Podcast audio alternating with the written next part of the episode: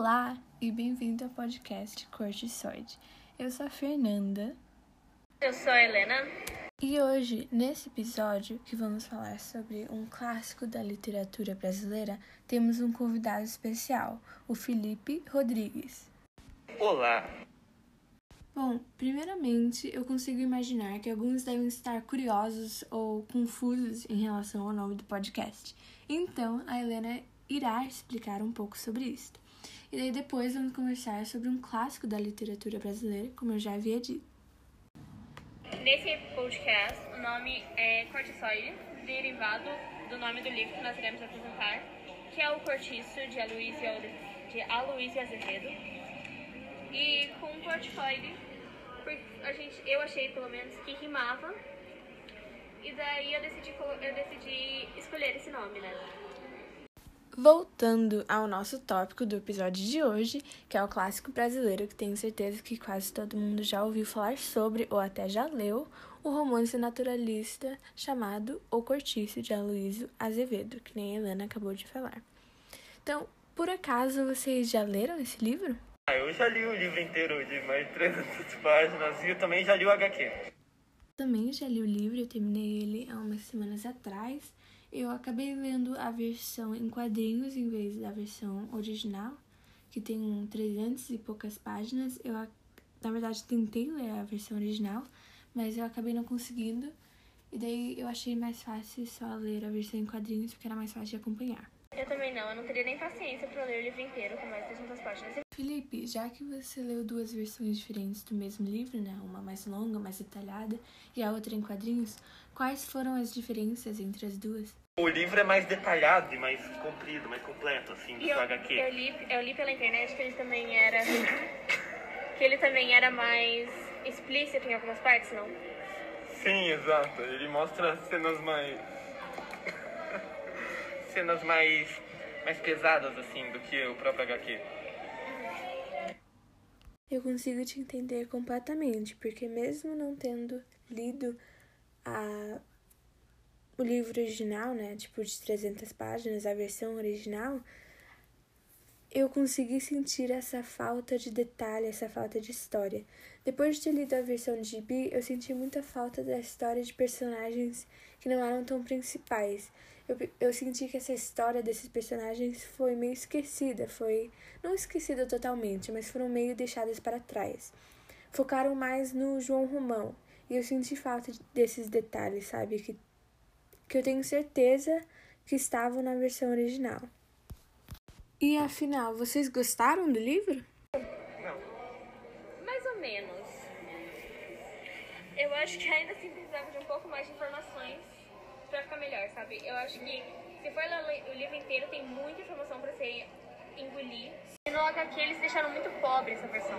Verdade, aham. Uhum. Você meio que perde um pouquinho da história dos outros personagens. Um tema que a gente ainda não mencionou é a gentrificação, o que na verdade me surpreende, porque a gentrificação é uma coisa que ocorre no livro e é um tema muito importante. No livro também é um tema muito importante porque na verdade causa alguns problemas pro pessoal que ainda tá morando no cortiço quando isso ocorre, né? Mas vamos começar, vamos falar sobre.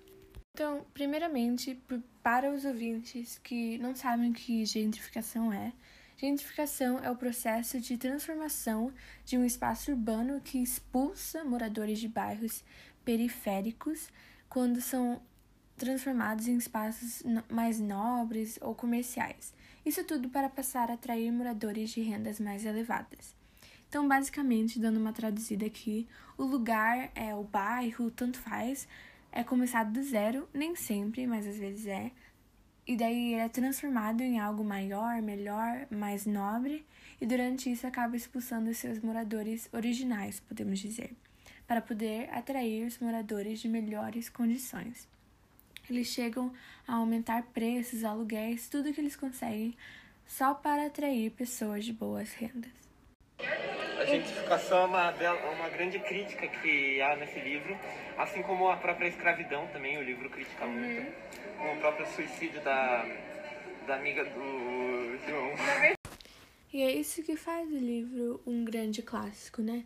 Ele fala sobre tudo isso num jeito muito real. É tudo tão natural, né? No naturalismo dele no livro. E é tipo, é, é o cotidiano deles, é o cotidiano de, do dia a dia deles sobrevivendo no cortiço.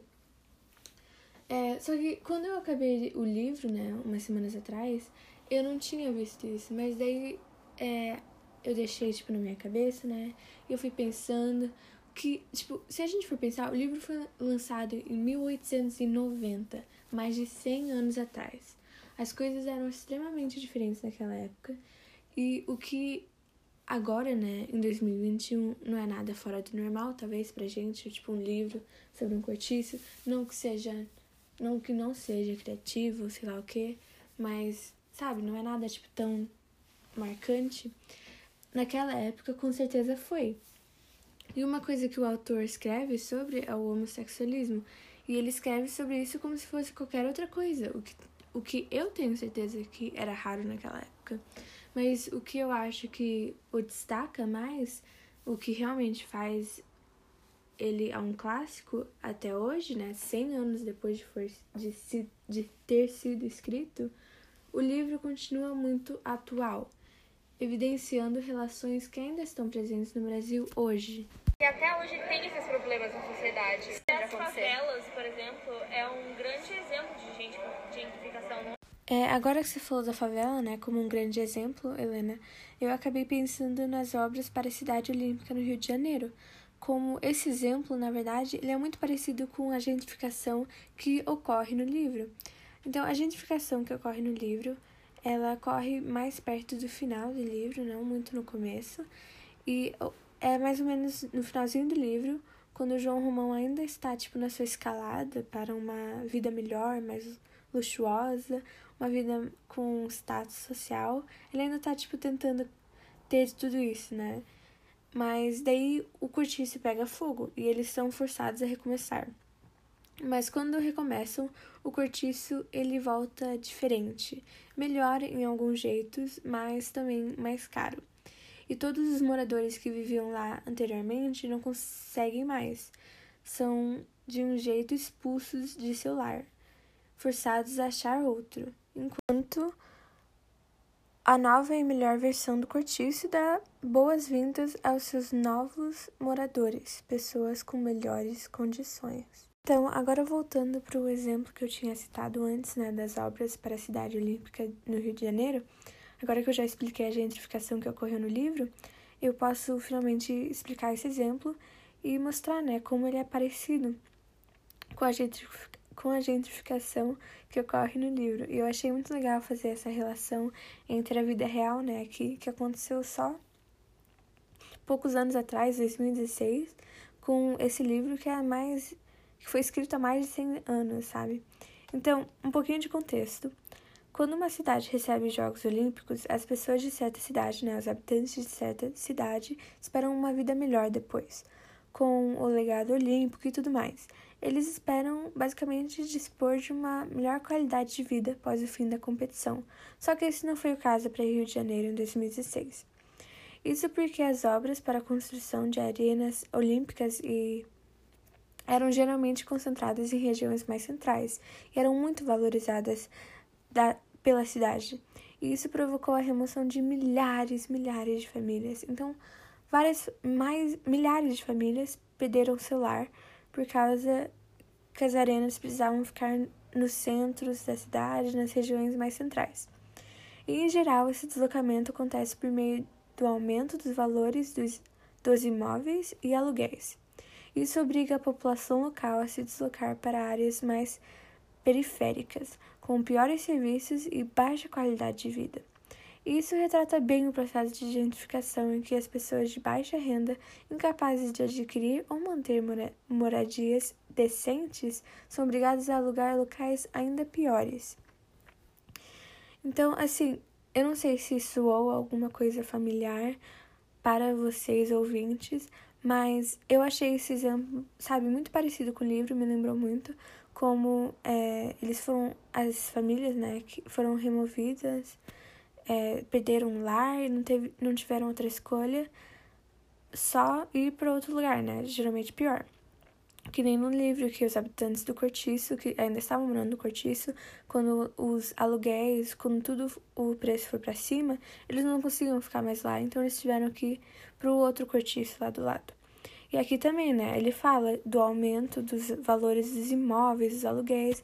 Então é uma coisa muito parecida, né? Então é essa a relação que eu fiz. Eu acho que é isso. Muito obrigada por ouvir né, esse podcast. Foi muito bom ter vocês aqui hoje para conversar sobre essa história clássica e sua relação com gentrificação. Muito obrigada, Helena. Muito obrigada, Felipe. E muito obrigada por ouvir nosso podcast. Tchau!